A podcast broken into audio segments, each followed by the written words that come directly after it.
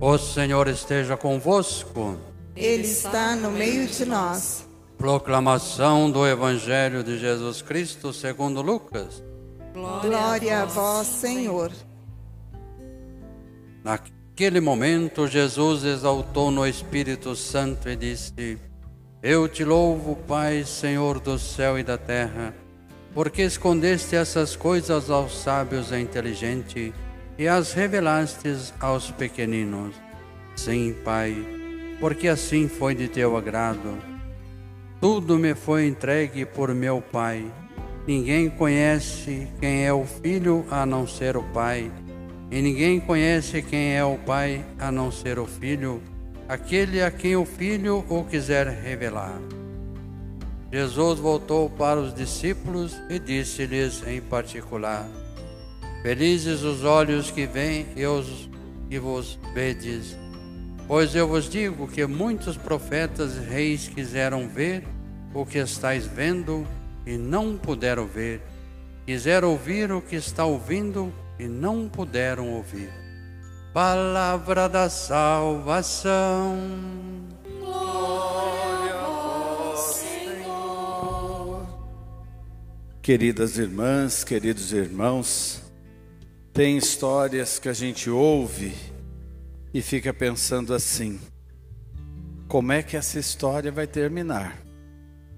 Como é que essa pessoa vai se sair para responder tal questão presente nessa história?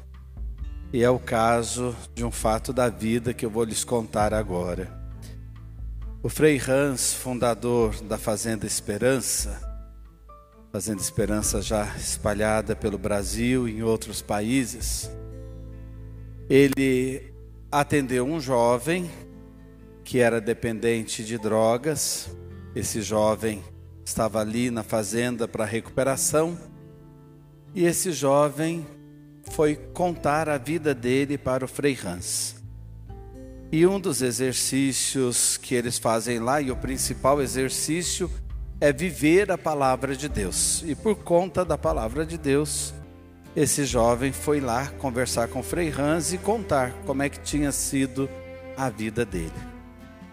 Tudo que vocês puderem imaginar de abusos que uma criança pode sofrer, esse jovem sofreu quando criança, a ponto de se lembrar de momentos em que o pai apagava o cigarro nele, no corpo dele, encostando nos braços dele o cigarro.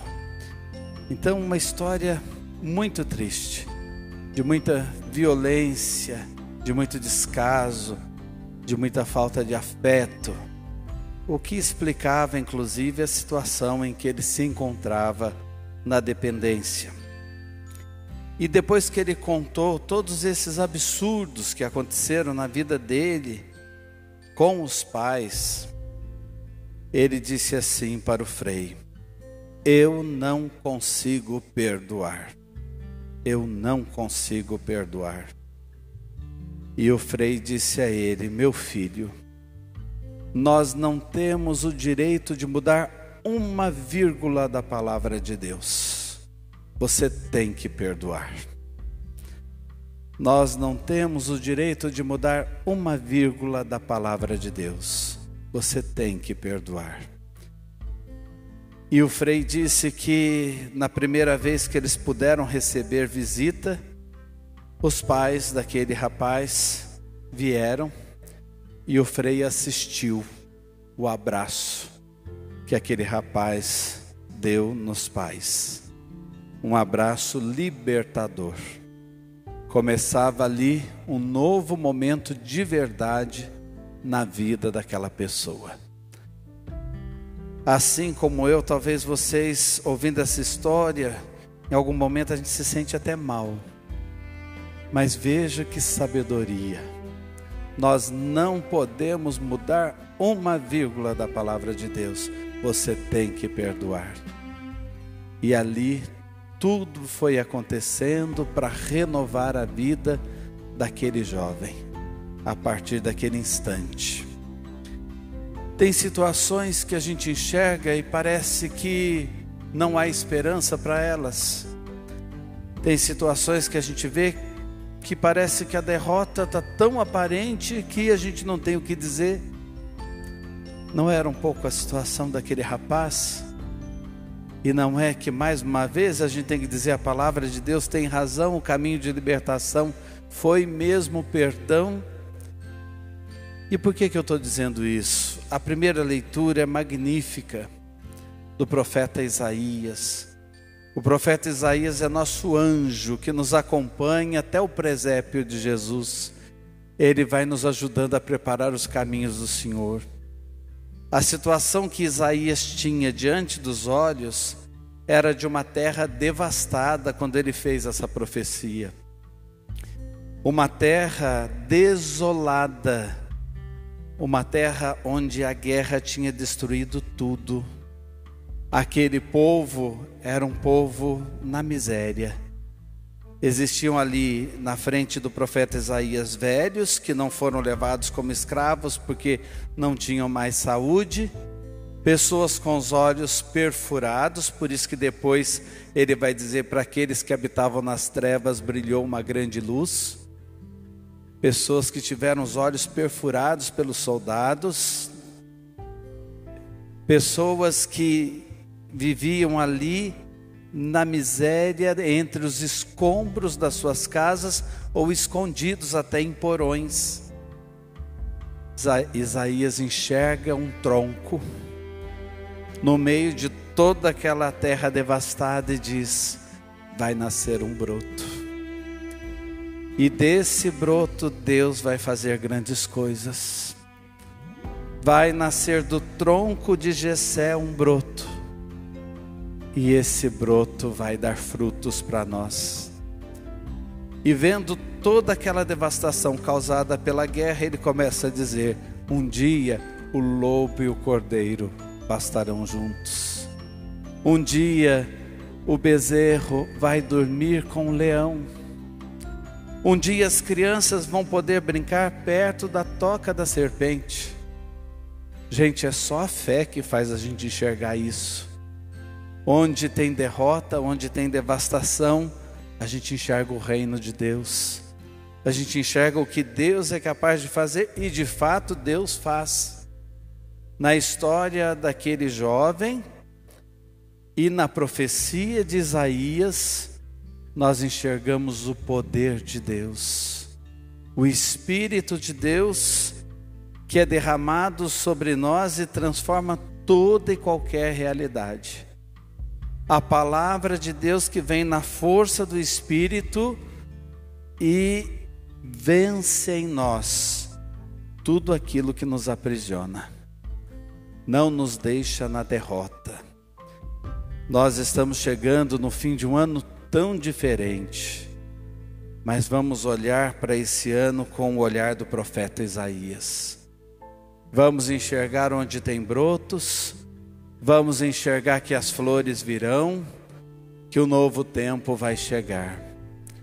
Agora a gente precisa apaziguar esse lobo e o cordeiro dentro de nós, a começar dentro de nós. Existem muitas brigas internas, existem muitas baixo autoestimas, existem violências contra nós mesmos, que nós precisamos vencer dentro de nós. Ame mais a sua vida, faça as pazes com a sua vida, entregue as suas feridas e enxergue que Deus opera através delas. Tem terra devastada no seu coração, Deus quer fazer o novo acontecer. Tem terra devastada também na sua família, que lá dentro da sua casa o lobo e o cordeiro convivam o bezerro e o leãozinho estejam juntos. Que coisa maravilhosa quando a gente consegue enxergar a vida assim. Num mundo tão polarizado, onde um pensa de um jeito, outro pensa do outro, onde as pessoas entram em debates e embates e até se maltratam. Como seria bom a gente sonhar com o profeta Isaías e conseguir enxergar com ele e deixar a palavra de Deus iluminar de verdade a nossa vida e a nossa história. Aí você pode dizer assim: Nossa, Padre, eu queria começar a enxergar desse jeito. Eu quero começar a ver a minha vida, a vida da minha família, a história dessa maneira. O que, que eu faço? Eu te louvo, ó Pai, Senhor do céu e da terra, porque escondeste essas coisas aos sábios entendidos e as revelaste aos pequeninos e as revelaste aos pequeninos. Eu te louvo por isso. Faça-se pequeno, porque na soberba, no orgulho, no achar-se mais, no achar-se melhor, Deus não consegue se revelar. Mas quando você se faz pequeno, e é essa a história de Isaías, e pequeno se fez aquele jovem na frente do Frei Hans, quando a gente se faz pequeno, Deus opera em nós grandes coisas. Não é à toa que uma outra companheira de viagem que a gente tem rumo ao presépio de Belém é Maria, que vai dizer literalmente isso.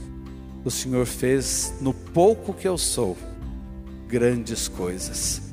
E Ele fez porque ela se fez pequena. Amém.